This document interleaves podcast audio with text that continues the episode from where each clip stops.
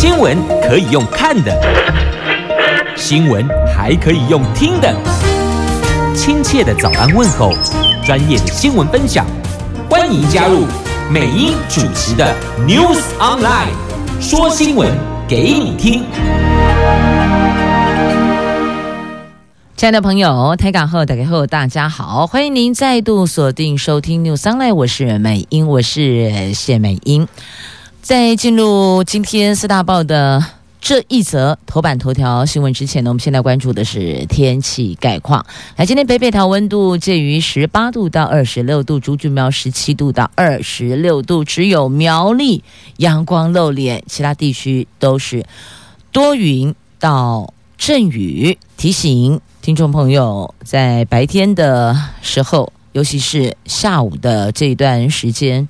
如果有外出，务必备妥雨具再出门。那今天四大报的头版头都在讲这一则这一则新闻，就是拜登派他的好朋友陶德率访问团来台湾，要传达什么讯息呢？传达美国跨党派对台湾的支持。那另外呢，他也派了凯瑞到上海。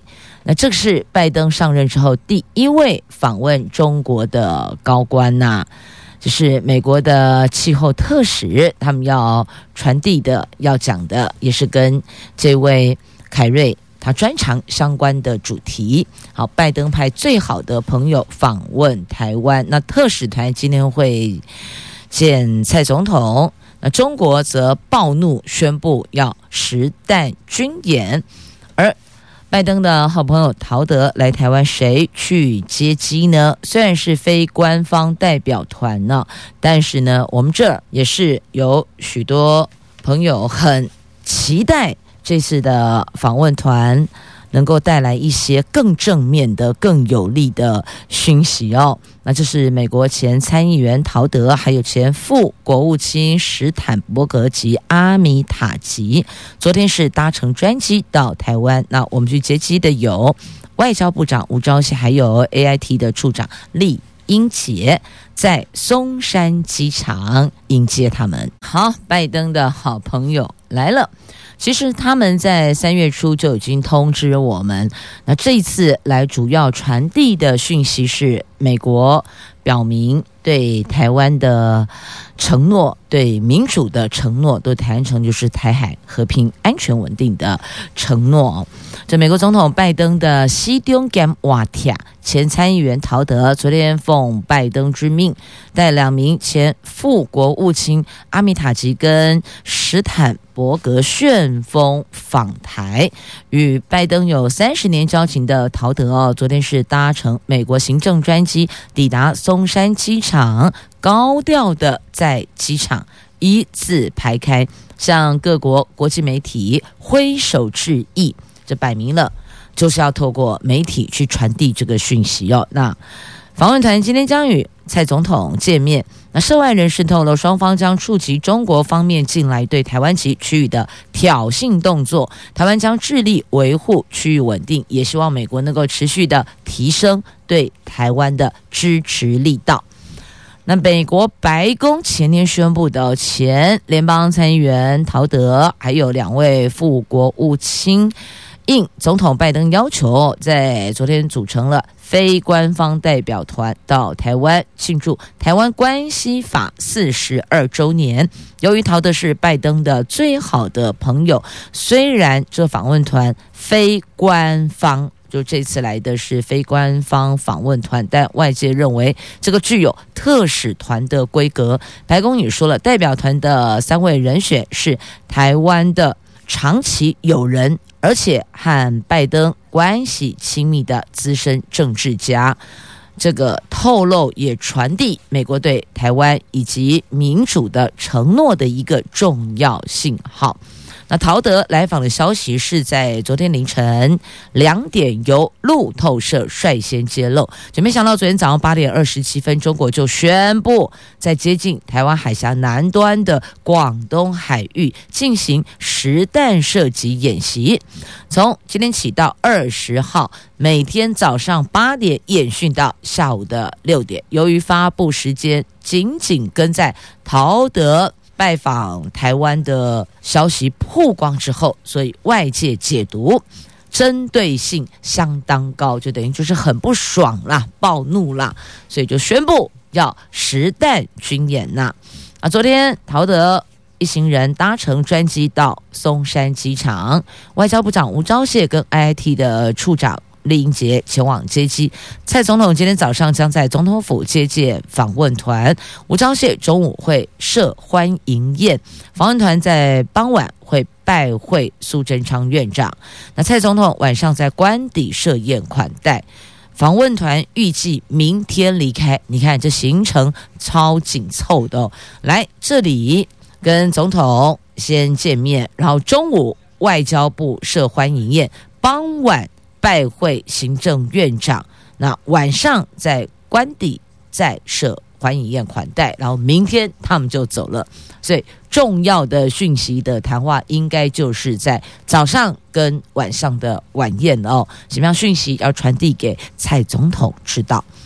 好，那预料。会谈到的一定跟台海区域安全有关系，跟国防有关系哦。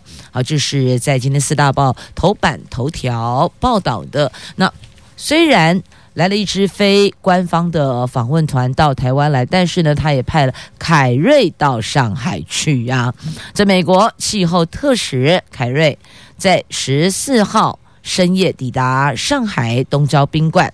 将和负责气候以及外交政策的中国官员在十五号起举行两天的会谈，这个是美国总统拜登上任以来第一位拜访中国的美方。高级官员将和中国气候变化事务特使谢振华讨论美国中国气候合作的新机制。那白宫说，美国将在各个层面跟中国接触，强调竞争，避免冲突。好，竞争跟冲突有时候一线之隔。继续呢，我们来关注《联合报》头版下方的新闻，这不得了了。台积电南科跳电，这一跳跳掉十亿呀！怎么回事儿？怎么会跳电呢？原来是工程开挖，结果挖断了台电的地下电缆。你看，台积南科冤不冤呐？这应该讲台积南科厂哦，冤不冤？真太冤了。而这后续影响的还有车用晶片市场啊。南部科学园区启基南科二厂新建工程，昨天接近中午施工的时候，不小心挖断了台电地下电缆，造成台积电南科十四厂三氟化工一度断电，大概有十厂商的电压因此下降了，台电紧急抢修。傍晚五点左右恢复供电，但是专家估计这一次的跳电事件，台积电将有三万片晶圆需要，就必须得报废啦，影响金额十亿元。这样恐怖跳起来十亿就跳掉了哦。那供应链业者透露，台积电有投保营业中断险，而且还有部分的晶圆可以抢救，影响有限。不过，其中以四十到四十五纳米制成帮索尼代工的影生产影响感测器会受到影响，还有以六十五纳米生产车用电源管理晶片。也会影响，这是目前非常欠缺的晶片呐。虽然产线会很快恢复，但受交货的期程恐怕得拉长至少一季，冲击程度远远比营业中断的损失还要大呀。所以你看，这他人的疏失，结果这两家厂要承受。损失如此巨大，而后端等着车用晶片的、已经下单的这些客户就更要跳脚，因为整个要再往后延了。那今天台积电将召开法说会，灾情损失还有对晶片供应的影响，会成今天的法说会的关注焦点。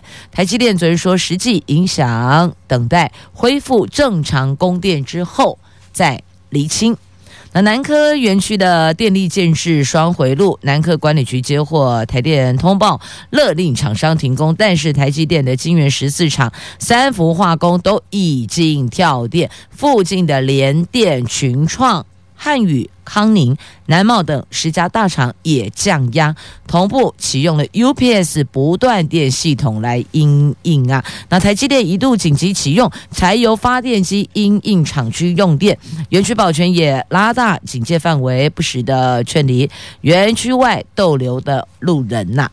那对此，半导体业者说，台积电属于中度压降冲击，通常晶圆制成中最关键的炉管及黄光设备都会有不断电系统，避免最核心的曝光显影受到波及。至于后续的蚀刻研磨等，都采批次作业，评估影响得看有多少机台连接不断电系统。那南科管理局说，联电已经回复没有损失，其他厂商受损失的情形还有待持续的了解呀、啊。你看这一跳真是不得了，而且这个还不是他们自个儿去捅的篓子，是别人工程挖断了台电地下电缆。讲恐怖，我记得施工前都一定要有那个管线分布图，你必须要避开这些地方才能开挖。这事儿到底是怎么发生的？真假假恐怖呢？就是挖断台电地下电缆，造成厂区的损失。那万一如果是瓦斯管线呢？想到这个，整个人就毛了起来了。所以施工单位不可不慎。你看，包括。日前发生的泰鲁格号事件，也是施工单位的疏失，结果葬送四十九条宝贵的性命啊！继续，我们来关注《自由时报》头版版面的重点新闻话题：AZ 疫苗可以自费施打，时间点在四月二十一号开始，而每剂最多六百元。指挥中心宣布的，今天起公费疫苗接种对象再扩大到第四类。因为特殊情形必要出国者，而且从四月二十一号起试出一万剂疫苗，提供因为商务、工作、留学、就医等出国需求者自费接种，而且免收疫苗成本费用。指挥官强调，打疫苗是开放国门的必要措施，要增强国人的防御力。打疫苗者可以缩短居家检疫。是未来必然的方向，所以也透露出将来在这个部分的门槛要做调整哦，要松绑，那可能你是否有抗体也会列为它必然考量的元素之一呀。那现在就是提供给商务者跟留学者有这些出国需求者自费接种，那试出一万剂可以向三十一家的医院预约呀。那公费接种今天起则是扩及第四类对象，因为眼看着时间一天一天过去了，我们的疫苗的赏味期限快到了，所以做了一些比较积极的调整，因应作为希望疫苗一剂都不要浪费，因为过期的疫苗都不好啊，那还这么多人不愿意施打，所以这个也得要想方设法。不许大家愿意打疫苗。好，那接着再来看的，同样是在《自由时报》头版版面哦，来看头版的下方，中国渔船还变身为台湾渔船，然后行不法式运毒啦，就是透过这个渔船来运毒，结果海峡中线被查获了，他把船身整个颜色涂白，变装台湾渔船。你看，真的是超可恶的哦。我们一般不都说了吗？好汉做事好汉当，但是显然并没有，他伪装成台湾的船只，结果搞了半天是在这里做不法情事，在运毒啦。这中国的闽惠渔零零一八号渔船将黑色铁壳船身，把它给漆成了跟台湾渔船一样的。白色，他企图要掩护走私毒品，但刻意变装的渔船还是难逃法眼呐、难逃我国执法单位的法眼。深夜初期，在海峡中线查扣船只，起获了将近五百公斤的毒品原料。哎，太可怕！五百公斤毒品原料，它可以做成多少的成品呢？那又会影响到多少个人？每个人背后代表一个家庭。你看这多么的可怕哦！很难往下再去思考。那幸好被抓了哦。那么疑似好像。风声走漏了，所以呢，在这儿后者都没看到接应的船只。一般来讲，应该是要个接应船只，可是这个部分没有了，就表示有人通报了，表示对方提高警觉了哦。那侦查不公开，不是吗？所以澎湖地检署下封口令。通通不准说，都不可以讲哦，要不然也真的是徒增办案单位的困扰。好不容易把人给逮到了，结果因为什么什么，又必须得把他给放回去，然后放回去，你要再找到他，就是难上加难了。接着我们再来关注到这个，真的超感动的哦。视障才女感动走出阴霾，她说：“姐姐当时跟她说了一句话，说我愿意把一只眼睛给你，让做妹妹的这位视障才女歌手超感动的，也因为这样，她有了一些力量。”一些走出阴霾的力量哦。这现年二十四岁的林芳雨，从小高度近视，而且在二十岁的时候遇到网络霸凌，压力导致她的青光眼，而丧失了九成的视力。姐姐说：“等我四十岁结婚了，有工作了，有小孩了，我就愿意把一只眼睛给你，让你也能够看到这个世界。”这真的是姐妹情深，让她走出人生的阴霾。她不仅靠左眼残存的一个巴掌的视力范围，画出了导盲项链等数等画作，还演出戏剧，以及在公益团体担任生命讲师呢。所以这个是担任生命讲师是更有力道的哦。好，真是好姐妹。姐姐、妹妹，来继续，我们来关注的，就是日本宣布说，两年后要把福岛的核废水稀释以后排放入海。那周边渔场的农损将是首当其冲啊，而我国的渔业损失将向日本求偿啊，有二十五种的鱼种恐怕因此受到影响，年产值大概是一百四十亿，跨部会建置监测预警系统。好，我们说了有损失要向日本求偿，但我们提出求偿，人家就会给我们吗？这个是我想知道的哦。那也针对政府的软回应，蓝营说这个像对日本俯首称臣呐，怎么会是这么说呢？这不就是？弯下腰去啊！吾皇万岁万岁万万岁吗？这老蓝营超火大的哦。那绿营则说，我们会向日本求偿，如果真的有损失的话，哈，就如果真的有损失到那个点上，我也不知道日本会不会理我们呐。好，继续我们前进下一则新闻，来挺人权，断绝生意往来，不是他的番茄有问题，而是我不认同你们。藐视人权，所以日商可果美停用新疆番茄。番茄酱制造大厂可果美以人权顾虑为由，已经停止进口来自中国新疆维吾尔自治区的番茄。这个是国际社会为了北京压迫新疆维吾尔族人所引发的人权问题，停止使用来自新疆原物料的又一例，而且。据说是第一家日本大型企业为了维吾尔族问题而停止与新疆的生意往来，可能带动其他日本企业会跟进哦。有些企业目前正在观望，看后续如何，也不排除会跟进。那这是根据日本经济新闻网站所做的报道，可国美去年就已经停止进口用在。部分酱汁产品的新疆产番茄糊，已经进口的新疆番茄将在今年底用完，而用完后也不再向新疆进番茄了。那原因就是呢，要抗议人权问题呀。那美国议员推法案受理维吾尔族的难民，如果需要给予一些协助的，甚至在政治上的协助的，他们都愿意呀。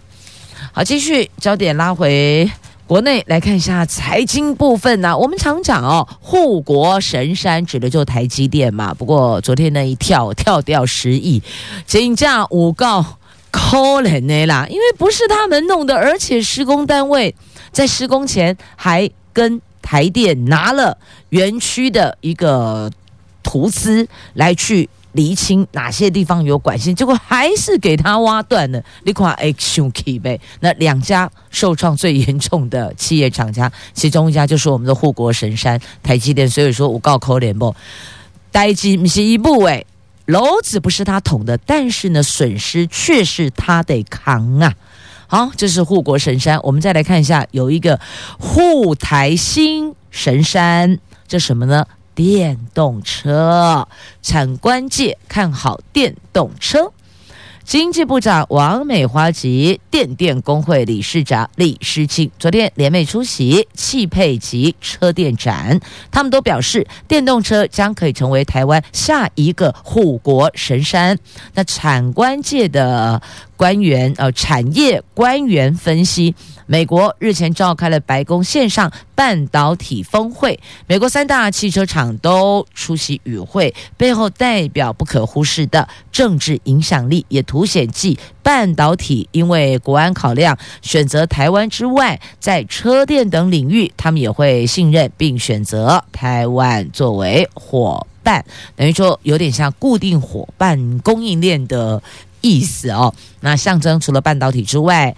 汽车的部分也会是未来非常有前景的产业，所以就说了护台新神山、护国新神山电动车啊，许多人都看好电动车，产业界还有主管的官员都看好电动车，就提供您做参考了。再继续讲到车，好啦，车对车吧。我就先来拉这一则新闻，提供给您哦。因为我们有规定，新的规定来了，就是未来你考汽车驾照还是得笔试，即便你已经有汽车驾照了，还是得再走一次笔试的流程。那现在就把月把握五月前免笔试，你知道吗？多少人在最近哦？赶快跑去考机车驾照，这个部分拿汽车驾照考机车驾照免笔试，最后倒数期限，在这个最后的赏位期限暴增六倍人数呢，因为五月三号起。您即便有汽车驾照，要报考普通重机驾照者，也要笔试。那由于题库跟考题通通都增加了，内容和题型也不同，所以不少人把握最后的方便，赶在期限前报考。那有监理站就发现这一类的考生在这一个星期暴增六倍，这是苗栗监理站发现的，一个礼拜报考人数。增加了六倍呀！对啊，未来即便我拿汽车驾照要去考汽车驾照，我还是得把所有的考试的流程都要走一遍，那我就不需要拿汽车驾照去啦。那以后呢？因为规定你有汽车驾照，你行驶、你骑乘机车还是得要有机车驾照，所以呢，就朋友赶快去考取去考机车驾照，但是。以前你只要有汽驾，你要考机驾，那不用再笔试。现在通通要笔试，五月三号开始哦。因此，有许多朋友把握五月三号起赏位期限截止之前，赶紧去考机车驾照。所以再次提醒大家，即便你有汽车驾照，但你有可能偶尔也是会卡欧兜拜，赶快把握最后时间，五月三号起，赶紧。带着您的汽车驾照去考汽车驾照吧，因为以后用得到。好，接着我们再来看一下这个董事会难产，公视的董事会难产。那因为他们董事产生的方式跟门槛可能有一些挚爱难行的所在，所以呢，要从修法去着手，因为不管蓝的绿的，碰到这一块，通通无解，都难解，所以只能够原来董事会延任、延任再延任。那现在李永德说，董事产生方式这个门槛呢，预计在下个会期要进行修法。这第六届的公示董事会已经延任五百六十八天，哎，延任快两年了呢。立法院的教育委员会昨天邀文化部长李永德专案报告公共媒体法推动的进度。李永德说。董事监事选任问题，蓝绿执政都一样难解。各界大多认为，现行的公示选任机制必须要调整。文化部将征询各界的意见进行调整。那公美法预计才两阶段修法，公示董监事产生的方式跟门槛等急迫议题，预计下个会期提出修法。那至于经费来源的文化发展基金，那公美组织架构还有华视名股等议题。这个都需要更多的时间，先凝聚共识。那预计年底之前会提出草案呐。好，这是在今天媒体针对公示董事会难产做出的新闻报道。来看一下，您的爱车有投保哪些保险的？一般大概就是强制险，但你有没有另外在针对车体的部分加买保险呢？很多朋友。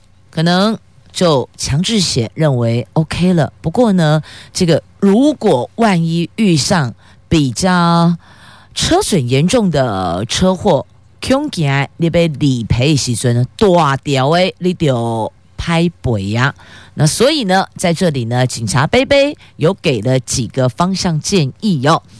目前来讲，车辆的保险有分甲、乙、丙、丁有。这四种车体险，那跟第三责任险都有。那其中车体险又以甲式的保费是最高的哦，甲乙丙丁，甲最高，乙次之，再来丙，再来丁嘛。那只要车辆有损害，投保甲式的，不问原因都可以理赔。如果你是保甲式，你买的这个保险是甲式的，那不管什么原因，反正只要车辆有损害，通通都理赔。那乙式。则是自己开车失误发生事故就会赔偿，但甲跟乙这两种的保单的保费都比较高。那建议您如果爱车是新车三年内，您可以考虑甲式、乙式哦，因为车子的残值比较高，你可以。避免维修的时候花费自己太多的银两。那一般建议投保丙式，就是车体相撞，还有自己跟对方都理赔这种保险，它的性价比会相对高一些。所以你要去看你带车子是多少年以上的。那如果车龄八年的话呢，可能就是丁式险加第三责任险。所以你大概用这个时间去抓，三年内。保丙式性价比高，那八年保丁式加第三责任险，因为有时候难免车体有碰碰撞到，如果是自己这边的肇事比比较高的话，你还要赔对方的车辆。如果对方的车辆它的这个维修费用也比较高的话，就变成你得自个儿去把这个洞给填起来。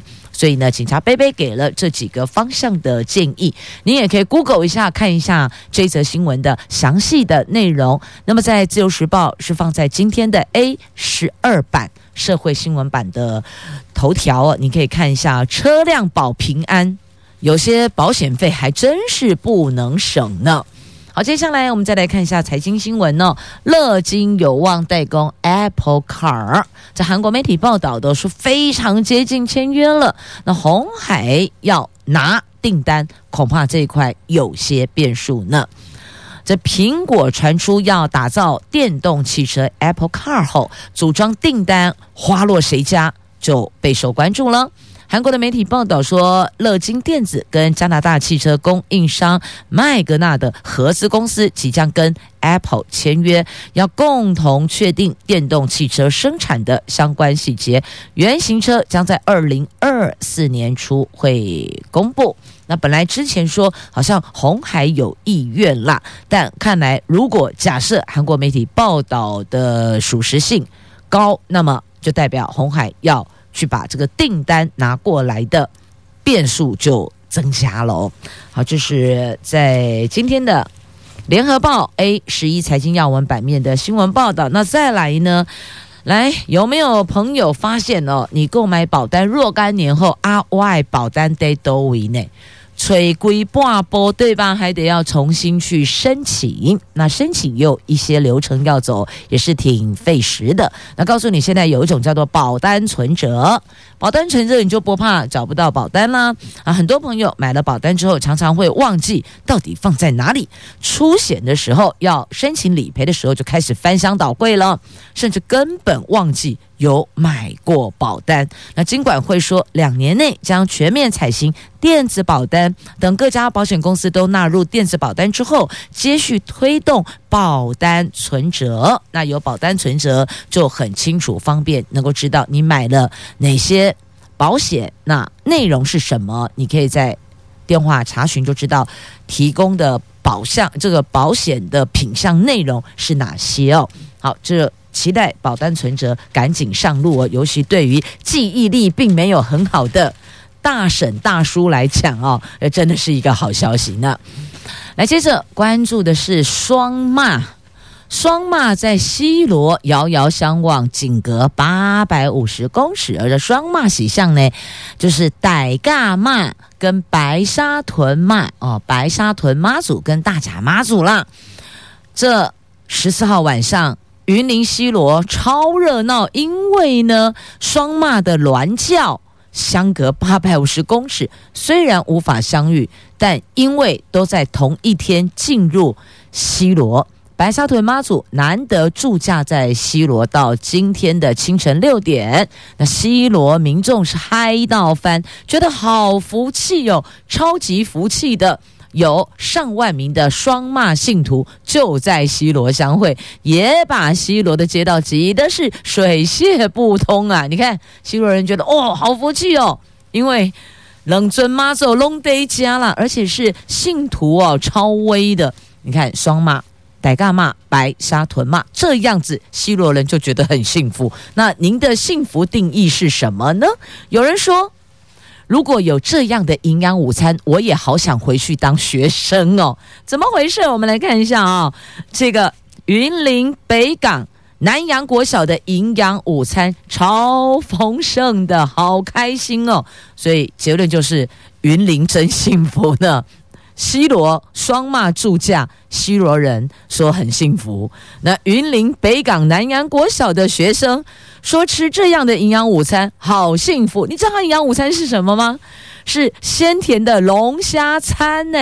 学校帮学生加菜啦。那孩子们吃的说好幸福，好好吃，好幸福哦，超开心的。那这是南洋国小昨天的营养午餐主食挂包。五香卤排配菜是龙虾芦笋沙拉、龙虾虱木鱼丸味味增汤。龙虾虱目鱼丸味生汤，好，你看连汤都这么澎湃哦。有家长看到说，好久都没吃龙虾，我好想当学生。如果可以有龙虾吃的话，那学校说今年第一季国内菜价也比去年同期便宜啦，因为学校跟北港国中共餐，以量制价，节省成本。有结余款的时候，他们就会为学生额外加菜，而且最近龙虾也比较便宜，干嘛呢？龙虾。再便宜，它还是叫做龙虾，不是吗？好，这真的是好幸福哦！如果可以吃龙虾午餐，你要不要回来当学生呢？穿回学生制服哦，感受一下幸福。好，那再来看这一则新闻，有人说这样子也很幸福，是吗？如果结婚是恋爱的坟墓啊，你常常进出坟墓，你会觉得幸福吗？来看一下这个航员哦，真的是也蛮瞎的，副市长都很傻眼哦，但他按规定来啊，OK 啊，三十七天的时间，结婚四次，离婚三次，利息得从虾米几礼拜给几盖，利几盖是这样子吗？